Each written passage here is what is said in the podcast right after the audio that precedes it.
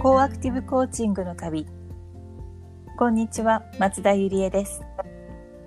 こんにちはハリト信子です。今回のテーマはプロセスです。前回もお伝えしましたがコーアクティブコーチングには3つの指針と呼ばれるクライアントの本質的な願いをもとに導き導き出されたコーチングの型のようなものがあります。あえて型のようなものと説明する背景にはコーアクティブが持つ創造性や自由度柔軟性を持たせています。はい、ではちるあ、えーと、信子さん今回はプロセスということでお話ししていきたいんですけれども、はい。はい。えーとね、前回もお話ししたようにこのコーアクティブコーチングに秘められコーチングの3つの指針に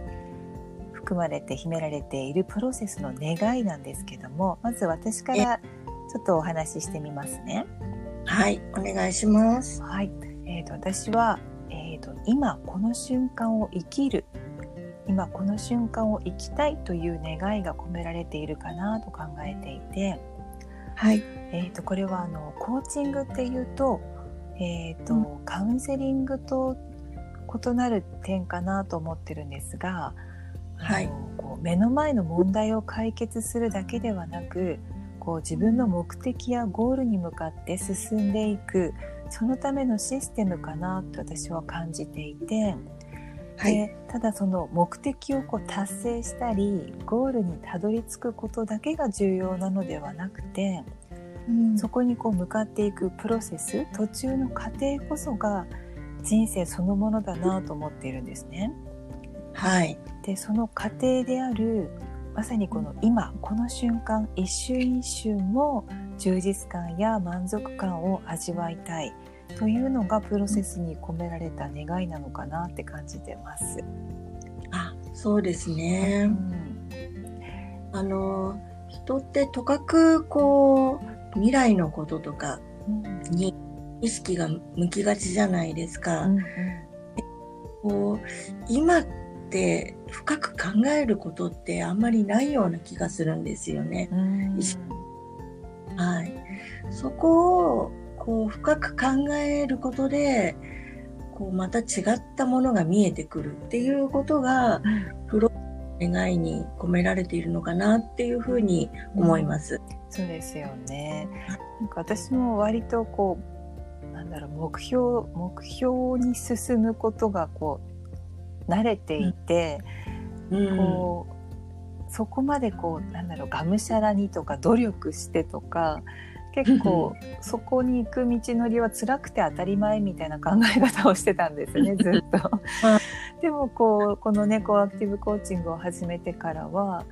その道のりすらもう一瞬一瞬を楽しむ味わうそうすることによって、こうもう本当に毎日が充実している。そういうふうに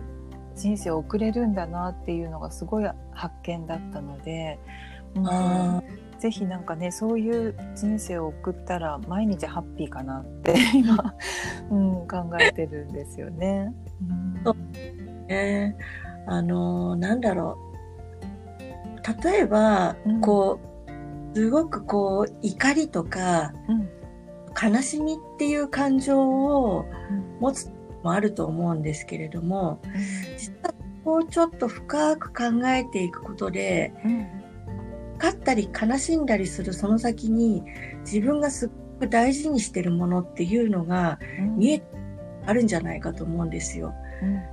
ただ怒ってるんじゃなくこの自分の中にものすごく大事にしたいものがあってそれに対して何かこう影響があったので自分は怒ってるんだとか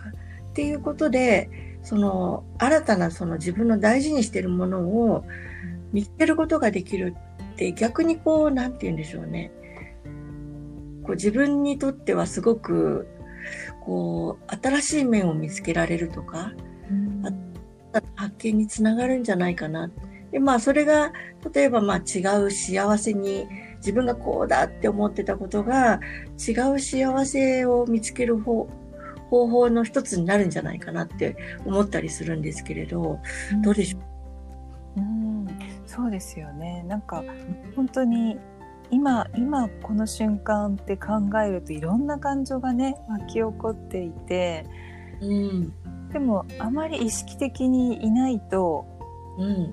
例えばその今言った怒りとかこう不満とかネガティブな感情って心地よくないので、うん、もう早く忘れようみたいなね そんなこうなんだろう無理やりなポジティブ思考もあるじゃないですか。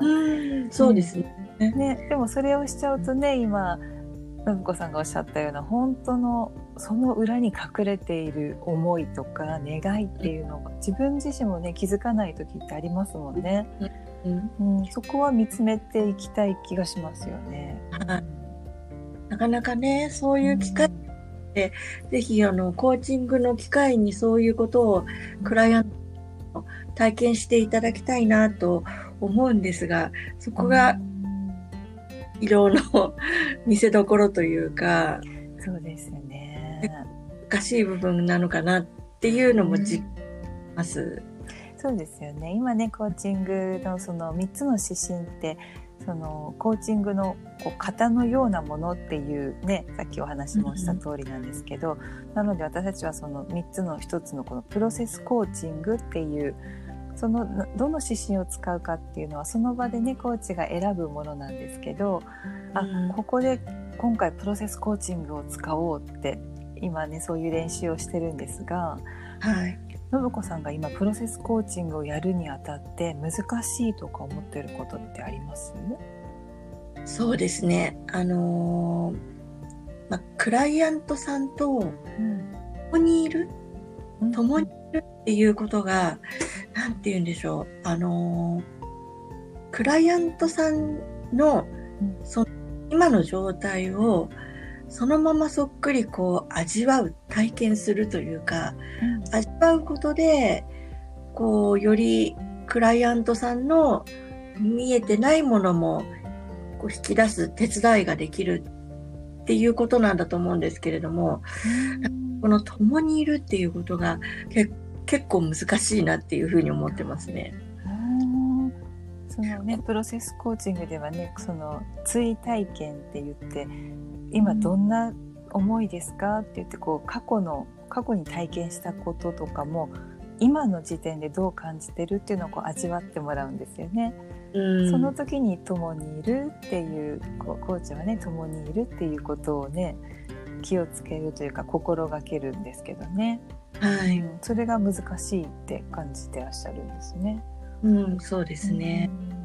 うん、どうしてもこうまあ他の指針だとこうクライアントさんの表情から何か感じたりとか、うん、あと何て言うんでしょう。クライアントさんの口には出してないけれども何か違うものが起きてるのかなっていうそういう感じを感じ取ったりとかっていうことをするする時があるんですけれどもそれをしようとするとどうしてもこう表面的に観察しちゃうというか、クライアントさんその今本当に味わっている内側を体験するというよりもどうしてもこう表面の何て言うんですかね表面の情報を見に行ってしまうようなことがあって何て言うんでしょうねプロセスの場合はクライアントさんの中を一緒に見に行くっていうことがちょっと難しかったりするっていうふうに感じています。私は逆に共にいすぎてしまって 逆にこう同じ視点同じ視点とまではいかないけど近い視点に行きがちなんですよね。あうん、そこはこうそこの視点にも立つことも必要だけどやっぱ俯瞰したりこう、うん、クライアントさんは今そこにいるから気づかない景色をこう私がお伝えしたりっていうこともした方がね多分こう広がるんだろうなって思うんですけどどうしてもこう、うん、共感じゃないんですけど同じ景色を見がちだなって私は逆に 反省することがありますね。なんか、うん、出るとちょうどいいのかもしれないですね。本当ですね。うん、なんかね相反することを同時にねしてるわけですからね。共にいながら離れてもいなきゃいけないっていうのがね、うん、そこがやっぱりこうスキル的にもっともっと磨くべきかなって感じますね。はい。うん、あのコーチングだと意識のレベルをレベル1とかレベル23っていう表現をするじゃないですか。はい、でレベル1っていうとまあもう本当に自分の内側にこう意識を向けるっていうことなんですけれども、レベル3はあの何て言うんですかね。こうクライアントコーチの立場でクライアントさんをこう俯瞰してみたりとか、なこうなんていうんですね。こうちょっと客観的に見たりとかっていうことがちょっと必要になってくるというか、うん、そこがそのなんて言うんですよね。さじ加減が難しいのかなっていうふうに思いますね。うん、そうですね、うん、あとなんか私がねプロセスコーチングで難しいなと思っていることは、はい、あのまさにこうさっきも追体験って言ったんですけど、はい、今今この瞬間を味わってっていうじゃないですか。はい、あのでも何て言うのかなあまりこのコアクティブコーチングに慣れてない方というか新しいクライアントさんとかだと、はい、こう通常の生活でなんだろう、はい、こう今起きていることを感じてっていうとこ分析したり、はい、なんか問題をこう解決しようとしたり原因を考えたりってこう左脳で働くじゃないですか。私もそのタイプなんですけど、はい、でもそれはしなくていいの。とにかく味わってっていうのが 私自身もクライアント体験としてもすごいなんかこう、難しいなって感じていてどうしても私なんでこんな感情を抱いてるんだろうってこう分析し始めちゃうんですよね。うんだからクライアントさんもそれができないことがすごい分かって難しいですよねっていう、うん、なんか多分そこが、うん、分かるだけにいや、うん、体験もう感じてくださいっていうのがちょっとねうまくいかない時があるなって感じてますね。それはすごくよくわかります。コーチングやったクライアントさんも、うん、今何が起き起きてますか？とか、うん、今